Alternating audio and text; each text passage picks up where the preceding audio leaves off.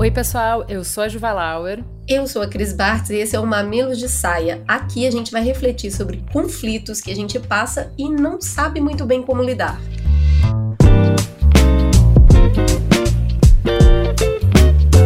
Sabe aquelas conversas difíceis que cruzam o nosso caminho, complicam a vida e a gente fica tentando fugir?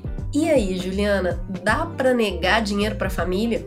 Que dá até dá, é fácil? Nem um pouquinho. Afinal de contas, nada em família é muito fácil, vai.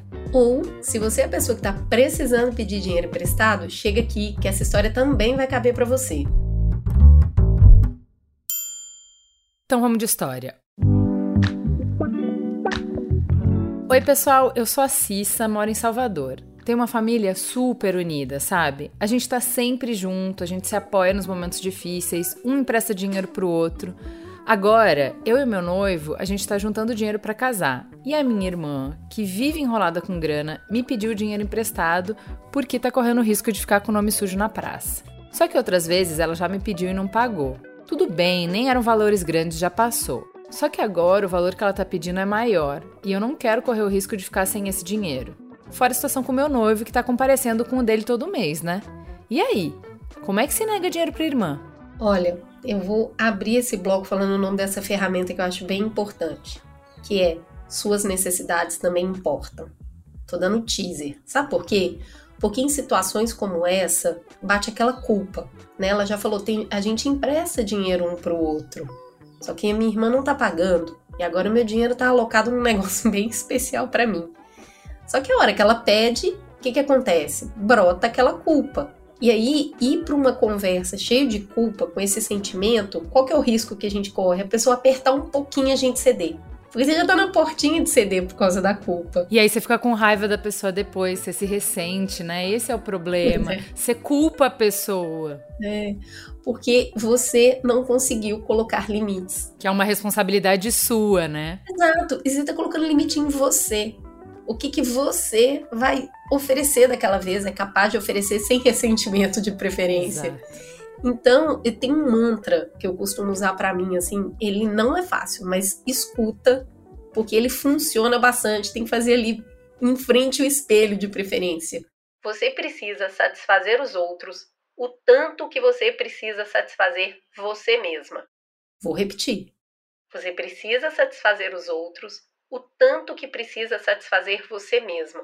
A gente não pode esquecer disso. Se você for cristão, já vai no ama o próximo como a ti mesmo, né? Você tem que se amar, você tem que se respeitar, você tem que se cuidar, mas ó, vou te falar, é tão complexo que talvez você tenha que repetir várias vezes para ver se entra. Só que por que, que eu acho que aqui faz muito sentido antes de você ir na conversa, começar a conversa com você mesma por aí? Porque além de diminuir a culpa, quando a gente reconhece o valor do que a gente precisa, das nossas necessidades, isso nos ajuda, nos fortalece para falar a verdade, ao invés de ficar procurando desculpinha. Por quê? Quando a gente dá uma desculpa porque a gente está com medo de falar do que a gente precisa, porque a gente não quer parecer egoísta, o que, que a pessoa faz? Contorna a desculpa. E aí fica você sem saída, tendo que emprestar o dinheiro. Então, Aqui é abre o jogo. É melhor uma verdade sincera que uma desculpa esfarrapada. Pois é, a gente falou duas coisas aqui que a gente pode chamar de duas cascas de banana: culpa e desculpa. Mas peraí, a gente já virou e falou assim: beleza, não vai ser dinheiro. Isso quer dizer que eu não vou fazer nada pela minha irmã? Não, vamos pro segundo ponto, tá? Porque a gente pode fechar uma porta e abrir uma janela. O segundo ponto é dizer não para o empréstimo em dinheiro não quer dizer que você não vai ajudar. A Cissa, aqui nesse caso, ela pode contribuir de outras maneiras, como, por exemplo, ajudar a fazer um planejamento financeiro, indicar outras formas que a irmã possa desenvolver para ter uma renda extra. Pode inclusive ajudar a renegociar a dívida. Tem gente que não é bom nisso, vai que a irmã dela é. Eu amo isso porque são jeitos de demonstrar que você se importa. Você só não vai atender a pessoa do jeito que ela pediu. Ou seja, Colocar um limite quer dizer: eu quero resolver o problema junto com você, eu quero te ajudar a resolver esse problema, só que sem criar um problema para mim. Né? O limite é: eu estou com você, desde que a gente não crie um problema. É o, o famoso vestir um santo para desvestir outro. Isso.